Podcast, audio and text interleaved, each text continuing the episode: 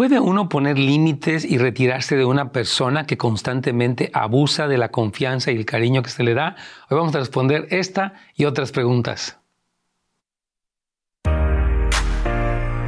Bienvenidos a un episodio más de Consejos para Familias. Sabemos que Dios en su palabra tiene los consejos adecuados para nosotros y nuestras familias.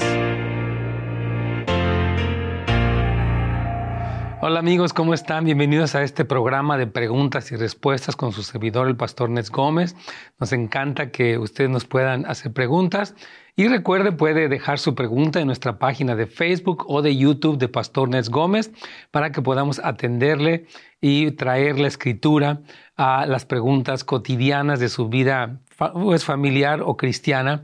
Y, y gracias a Dios que podemos tener aquí estas respuestas. Y hoy abrimos nuestro programa este, con la pregunta, ¿puede uno poner límites y retirarse de una persona que constantemente abusa de la confianza y el cariño que se le da? La respuesta es sí. Y quiero explicar eh, varios principios importantes, porque nosotros somos llamados, hermanos, a perdonar hasta 70 veces 7. Eh, este, dice Jesús, porque cuando le preguntaron a sus discípulos, ¿hasta cuántas veces perdonaré a mi hermano que peque contra mí hasta siete? Y Jesús le dijo a Pedro, Pedro, no te digo que hasta siete, sino aún 70 veces siete. Entonces, nuestra capacidad perdonadora eh, es permanente. ¿De acuerdo? Nosotros perdonamos, como lo hemos dicho durante la semana, y seguimos perdonando, pero eh, no quiere decir que entonces yo debo de seguir expuesto al daño, a la actitud agresiva, abusiva eh, de alguna persona, ¿verdad? Entonces, que si uno puede poner límites, claro que sí. Mire, el, mayor ejemplo de cómo perdonamos es Dios mismo. O sea, Dios nos dice, si tú te arrepientes, te perdono. Pero no dice, ok, te perdoné de la mentira, sigue diciendo mentiras. no, dice, no. Cuando vio a la mujer que fue sorprendida en adulterio, Jesucristo le dijo, ok, te perdono, pero vete y no peques más. Entonces, Cristo Jesús nos otorga su perdón, pero también nos pone límites, nos dice no lo hagas, ¿verdad? Entonces, también podemos retirarnos. Hay personas, como dice aquí, que constantemente abusan de la confianza y el cariño. Si una persona es abusiva, no tengo que exponerme a una persona destructiva. Quiero aclarar, perdonar y amar no quiere decir que yo me sigo exponiendo, puede ser una suegra, una mamá, un líder, qué sé yo, que es destructivo, que es abusivo, decir, yo te perdono, no tengo nada contra ti, pero me alejo un poco porque eres destructivo. Entonces, hermana querida, la respuesta es sí, sí se puede uno poner límites y retirarse de alguien destructivo. Ser cristiano, como hemos dicho, y suena un poco fuerte esta frase que voy a decir, pero es importante, ¿no? Somos mansos, pero no mensos. O sea, en el sentido que, ok, nuestra fortaleza está bajo control, pero no es simplemente que dejamos que todo pase encima de nosotros. No es correcto. Y repito, el ejemplo más importante es Cristo. Él vivió en esta tierra, pero no fue de ninguna manera tonto o, dejado o codependiente. Fue firme, fue fuerte, fue tierno, fue perdonador, Impresionante, el ejemplo de Cristo es el, máximo ejemplo. Que vamos a ir con la siguiente pregunta. Insisto, si tiene pregunta, déjela en nuestra página de YouTube o de Pastor, eh, de YouTube o de Facebook de Pastor Nets Gómez. Y también le recomiendo, vaya por favor a nuestra página de internet www.netsgomez.com. Eh, en esta página tenemos predicaciones de su servidor y cursos, una escuela importante que usted profundice en temas. Aquí en el programa le damos temas poco cortos, concisos, prácticos, pero en, la escuela tenemos temas amplios, más prácticos, notas, eh, eh, eh, ejercicios escritos, asesorías grupales. Le recomiendo mucho esta escuela en línea también, no se le olvide. Pero bueno, aquí nos hacen otra pregunta más. ¿Es bíblico que en una iglesia se hable de atar y desatar? Se habla mucho de demonios e influencias demoníacas. La verdad, yo sí quisiera responderle a esta persona con la Biblia y quiero utilizar el ejemplo de la carta de Pablo a los Efesios. Voy a explicar por qué. Éfeso era una ciudad, según lo vemos en el libro de los Hechos, sumamente uh, pagana, sumamente cosmopolita y había mucha depravación. Cuando usted actualmente visita la ciudad de Éfeso, puede ver las ruinas grecorromanas de todo lo que había y estos baños públicos, esta idolatría, el templo de Diana de los Efesios, todo lo que había ahí era una, una cultura sincretista, este, pagana tremendamente, ¿no?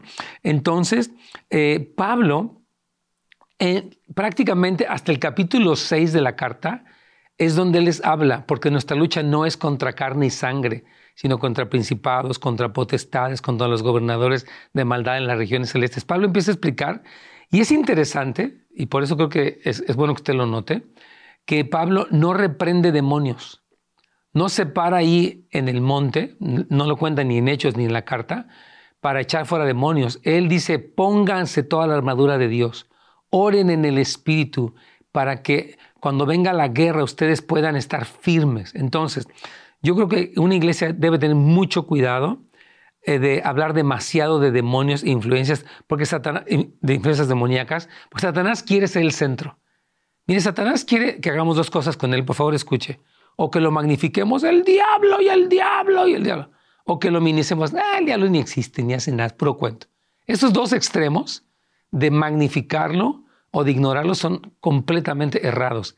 Existe una realidad del enemigo, el diablo que es un ladrón, que vino a hurtar, matar y destruir, que es engañador, que tienta a las personas, que las engaña. Esto es real, está en la Biblia, ¿verdad? Pero uh, también tenemos que entender que Él está vencido, que el Señor nos dio autoridad y que en ninguna de la, eh, eh, este de la Biblia existe oraciones centradas en Satanás, el diablo, sino todas se centran en la exaltación a Cristo. Vea, la, estudie las oraciones del libro de los Hechos y se va a dar cuenta cómo oraba la iglesia primitiva, cómo oraba Pablo, Pedro, los apóstoles, cómo estaban en peligro. Entonces, creo que hay que tener cuidado. El atar y desatar, Jesús lo habló, pero hay que entenderlo bien cómo opera esto, porque hemos hecho de la guerra espiritual algo que no es bíblico. Me atrevo a decirlo porque lo he visto y conozco el balance que la escritura da. No estamos diciendo que minimicemos a Satanás, porque no se trata de decir que él no existe o que no obra, pero hay que entender dónde está nuestro lugar. ¿Cómo? Fíjate, Pablo, Pedro dice, Dice, someteos pues a Dios, resistir al diablo y de vosotros oirá. El sometimiento a Dios y la resistencia al diablo es muy similar, porque resistimos al diablo en el sentido de no ah, prestándonos para que la carne, porque Satanás tiene permiso de actuar cuando nosotros pecamos. Yo reprendo demonios, pero no me arrepiento de mi pecado, Satanás tiene un derecho legal.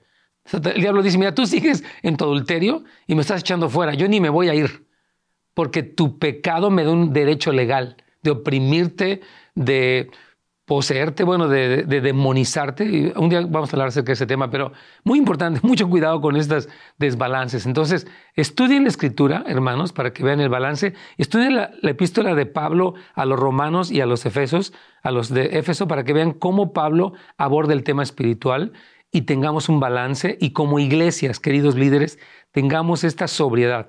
Que vamos a leer aquí otro pasaje. En Lucas 21, del 1 al 4, me encanta, dice Jesús quería que los ricos dieran todo a los pobres, al grado que se quedaran ellos pobres también. Hay un predicador que así lo, lo da a entender. ¿Es bíblico? Quiero leer el pasaje porque no podemos, eh, siempre que vemos un pasaje, hermanos amados, tenemos que tener todo el contexto bíblico, ¿verdad? ¿Qué dice? ¿A qué se refiere? Porque un texto sin su contexto es fácil que, pueda desviarse a una herejía. Por eso tenemos que tener esta sobriedad. Así que voy, voy rápidamente a leer Lucas capítulo 21 y vamos a ver exactamente qué es lo que está diciendo Jesucristo del 1 al 4. Dice aquí lo siguiente. Ah, déjame ver, tengo una versión en inglés y lo quiero poner en español para todos ustedes. Eh, vamos a ponerlo en la Reina Valera 60. Dice lo siguiente, levantando los ojos vio a los ricos que echaban sus ofrendas en el arca de las ofrendas. Vio también a una viuda muy pobre que echaba dos blancas y dijo, en verdad os digo que esta viuda pobre echó más que todos, porque todos aquellos echaron para las ofrendas de Dios de lo que les sobraba, mas esta de su pobreza echó todo el sustento que tenía. Mm. ¿Por qué dice aquí usted, digo, me gustaría tener una interacción con usted, que quería que los ricos dieran todo a los pobres? Este, eh, particularmente este pasaje no habla de eso. Hubo un caso de un joven al que Jesucristo le dijo, porque dice, maestro, he guardado los mandamientos desde mi juventud, ¿qué más me falta para dar la vida eterna? Y Jesús le dice, ve y vende lo que tienes y dalo a los pobres. Hubo un caso específicamente de este joven rico que se fue muy triste porque dice que él tenía muchas cosas y ahí se quedó atorado. Pero en este pasaje no está hablando de eso. Y si un predicador así lo da a entender, es muy importante que entendamos siempre, hermanos, el contexto bíblico. Aquí está hablando Jesús de una mujer que entregó todo. Imagínate una mujer pobre y ella entrega sus últimas moneditas que seguramente eran su sustento. Yo estoy seguro que esta mujer sabía. Yo, ella decía, yo le doy al Señor y Él me lo va a multiplicar. Entonces, en vez de decir, tengo poquito y qué horrible, pobre de mí, soy viuda y nadie me quiere, dijo, no, lo voy a sembrar. Ella sabía que la siembra, fíjese bien, que ella estaba dando en el reino iba a multiplicarse, como lo vemos en el caso de otras viudas. En el Antiguo Testamento una viuda viene el profeta Elías y le dice, ¿sabes qué, qué tienes aquí para comer? Pues nada más un poco de harina, un poco de aceite, eh, mi hijo y yo no lo vamos a comer para después morirnos. Y dijo, a ver, házmelo a mí. Y la viuda lo hace. Viuda sabia, y después de que lo hace viene la provisión abundante para esta mujer. Entonces, eh, el pasaje de Lucas 21 se refiere a cómo Jesús percibe nuestra generosidad y a la fe de alguien que sabe cómo es Dios aún en un momento de escasez. No sabemos si esta viuda era, era eh, porque dice que vive una vida muy pobre. O sea, la pregunta es, ¿por qué la viuda echó las dos blancas? Yo estoy seguro porque tenía fe. Porque ella dijo, Señor, tú eres mi sustento yo no voy a estar afanada. Aunque era pobre, era muy sabia. Entonces, este pasaje yo creo que Jesús está apuntando no a lo que dice allí. Y, hermanos, cuando escuchemos temas de la prosperidad, en los, ahora hay tanta cosa en las redes sociales, tengamos el discernimiento. Yo les quiero animar que sean personas de la Biblia. Lea su Biblia cotidianamente, diario. Y, ¿sabe qué, puede, qué, ventaja hay ahorita? Podemos oírla. Hay aplicaciones de la Biblia que son gratuitas. Usted nada más las pone en su teléfono y la va manejando, va corriendo, va este, no tiene nada que hacer y lo que hace es ponerla. Esto es bien importante. Ok, vamos a continuar con otra pregunta más sobre la controversia de Target. Wow, vamos para allá. ¿Por qué muchos pastores están inclinados con, indignados con esta situación o no quieren simplemente hablar de esto? Mire, yo sí creo que eh, a veces como pastores eh, tenemos una idea. Yo no, me, quiero meter en nada político, otros dicen yo no me quiero meter en problemas. No conozco por qué eh, no hablan de esto. Eh, puede haber una variedad enorme de razones, pero yo creo que debemos de hablar. necesitamos explicar qué está ocurriendo y sin caer en la condenación ni en el ataque, sin invitar a la gente a un discernimiento. ¿Qué está haciendo una tienda? Que promueve trajes de baño donde los niños esconden sus genitales para promover que los niños sean transgénero desde su temprana edad. Eso es indignante y esta tienda debe de recapacitar en sus políticas de venta y en la consideración de las familias que compran allí. Entonces yo creo que debemos de hablar. No sé por qué los pastores no hablan de esto, pero creo que como pastores sí tenemos que tener una opinión bíblica. Y, y de verdad, hermanos, no se trata de, politizar todo, no vamos a hablar de un partido, vamos a hablar de una realidad, porque yo sí creo que somos llamados a instruir eh, a, eh, pues a las personas, a traer claridad. A mí me encanta que Jesucristo dijo, ustedes son la luz del mundo, o sea, la luz tiene una cualidad que es que alumbra, y cuando alumbra, pues se puede ver lo que está mal. Y nuestra iluminar, obviamente, es la predicación del Evangelio, pero también tiene que ver con las enseñanzas. Pablo habló mucho para que los cristianos del primer siglo distinguieran. En el caso de ellos, del Nuevo Testamento, Pablo les hablaba de los judaizantes, lo habla a los gálatas, lo habla a los colosenses, lo explica toda esta corriente que había.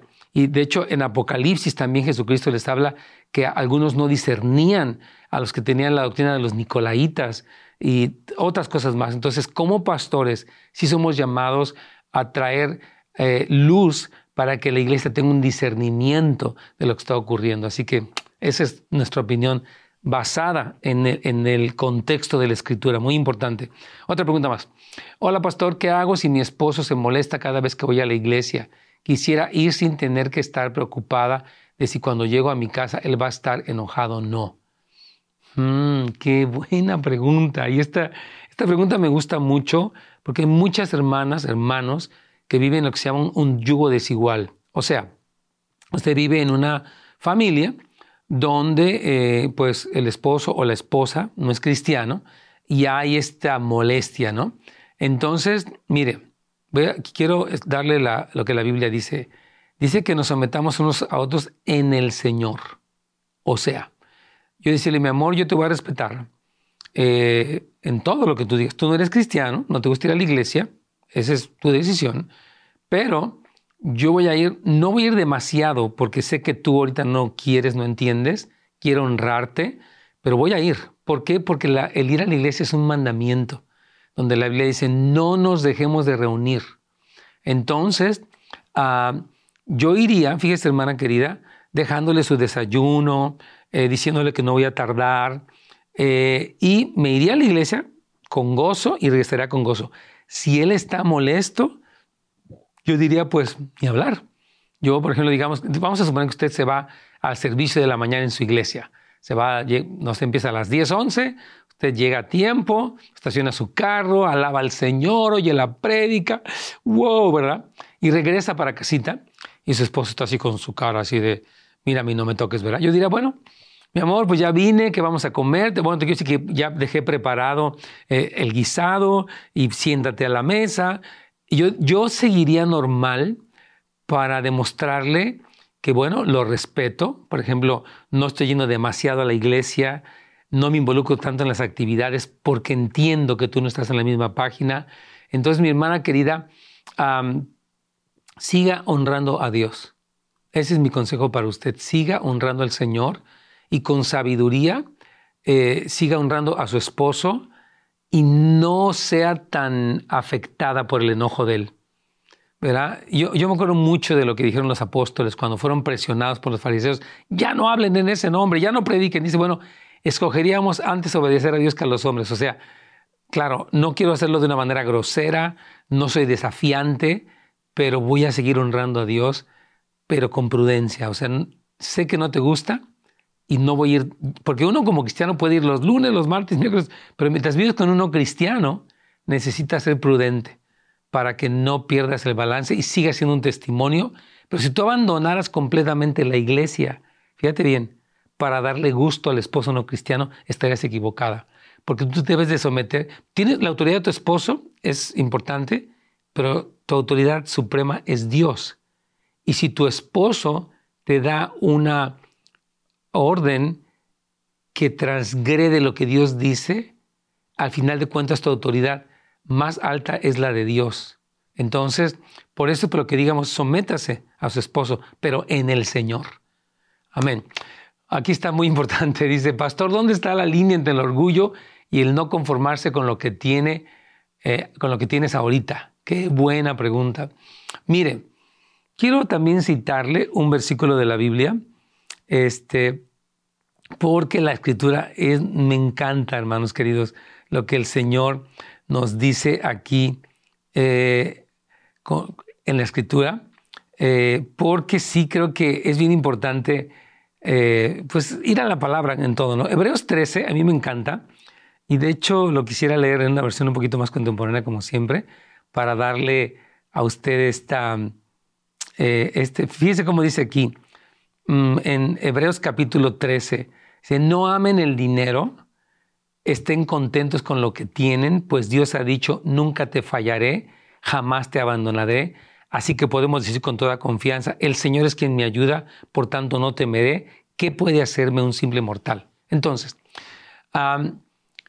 hay un ah, contentamiento sano con lo que tenemos siempre. Dice la Biblia, contentos con lo que tenéis ahora, porque Él te ha dicho, no te dejaré. Entonces, escuche bien. Primero, estoy contento. Satanás, yo siempre he dicho, es el que siembra la insatisfacción. Oh, tú no tienes esto, tú no sales de viaje, no tienes el otro carro, no tienes el otro reloj. Satanás siempre está metiendo esta basura, esta inconformidad en nuestra mente. Entonces, yo creo que es muy importante que aprendamos a estar contentos. Ahora, que podamos tener aspiraciones es correcto. Digamos que usted en este momento no tiene una casa propia, usted puede decir, Señor, me gustaría tener una casa propia, poder tener un patrimonio para mis hijos, poder eh, invertir mi dinero sabiamente en vez de pagar renta. Eso es una buena aspiración, no es orgullo. Entonces usted puede ahorrar, puede eh, pedir dirección de Dios, de tal manera que esa aspiración no caiga en orgullo, porque el orgullo es la vanidad, el orgullo es la presunción, el orgullo es la resistencia a Dios. Entonces, por eso creo que es muy importante que usted entienda que el contentamiento y la aspiración cristiana no están divorciadas y el orgullo es peligroso porque es el autoexaltarse, etc. Entonces, eh, esté contento con lo que tenga, pero también este, aprenda a tener aspiraciones en Dios. Amén. Vamos aquí con esta otra pregunta más. estamos, nos quedan pocos minutos, pero vamos a contestarles con mucho gusto. Pastor, ¿cómo puedo ayudar a mi esposo? Él es demasiado orgulloso y siempre dice que no necesita hablar con el pastor de sus cosas. Su actitud muchas veces me lastima.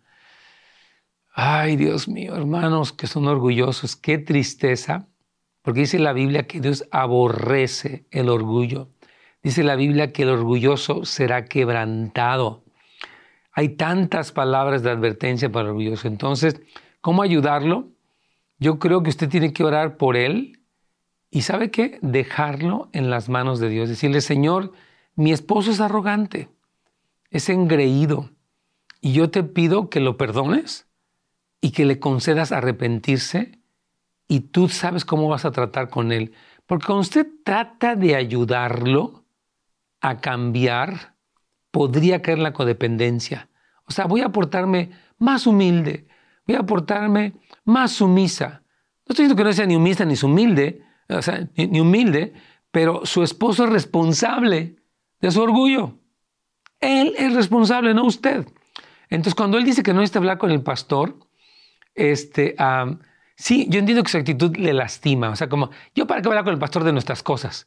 ¿A, poco le va a estar contando a ese señor lo que nos pasa a ti a mí para que luego lo cuente del púlpito? O sea, este hombre es arrogante. Entonces, y la lastima porque le hace sentir que la necesidad que ella tiene de consejería no es importante. Entonces yo diría, perdónalo, hermana, porque este hombre, fíjese bien, dice la Biblia, todo el que se enaltece será humillado y todo, dijo Jesucristo, el que se humilla será enaltecido. Entonces, yo digo que su esposa está jugando con fuego y creo que debería de decirle, ¿sabes qué? Este, ten cuidado, mi amor. O sea, ahora, si él no quiere conseguir, usted puede ir. ¿Sabes que tú no quieres ir? ¿No quieres hablar? Pues no hablar, pero yo voy a ir. ¿Cómo puedo aprender a responder mejor ante alguien arrogante? Yo no le diría así para no causar tensión, pero sí creo, hermana, que usted vaya usted, perdónelo por esta no darle importancia a lo que usted considera importante, pero usted siga creciendo. O sea, no porque él no quiere, usted ya no va. Usted dice, bueno, él no quiere, yo, yo voy a ir, todavía yo puedo aprender. Usted no está pegada a él como para decir, si él no va, yo no voy. Usted todavía puede ir. Ok, vamos a ir a esta pregunta. Dice aquí, la persona que está escribiendo dice, es muy desesperante. Mi primo puso en Facebook que ya tenía una relación homosexual y salió con su pareja Debo amarlo, pero no aceptaré su pecado. Así es. Tenemos que orar, Señor, perdónalo, revélale quién es Jesucristo, concede el arrepentimiento, trae convicción, Espíritu Santo, tú convences al mundo de pecado, de justicia y de juicio. Te pedimos que lo primero que Él sepa es que te necesita. Sí, hay, ahorita, hermanos, ante el mes del orgullo, ante el bombardeo constante de la cultura actual que nos quiere hacer, que quiere normalizar lo que es el pecado, la depravación, la degeneración, tenemos que conocer mucha sobriedad, porque uno puede como cristiano enojarse. Como dice aquí, me desespera, me enoja, me cae mal que lo haga, pero no podemos vivir ni enojados ni desesperados. Podemos vivir indignados en el sentido de que decimos no es posible, pero tenemos que canalizar todo eso, oración, ayuno, testimonio, eh, firmeza en nuestras vidas. O sea, mucho cuidado. Entonces sí, su pregunta es, ¿debo amarlo pero no aceptaré su pecado? Efectivamente, o sea, y la pregunta es, ¿qué es amarlo? ¿Qué sería amar a su primo? Yo creo es, que es ayunar por él. Señor, te pido que este joven que está desplegando su relación homosexual tenga una convicción de arrepentimiento y que sepa quién eres tú. Concédele, dale sueños, perdónalo, ayúdalo, visítalo, etc. Entonces yo creo que sí, hermano, el amor por una persona que se encuentra en pecado, cualquiera, se vuelca en algo positivo. No, no, decir, pues lo amo mucho. No, no, ¿cómo lo amas?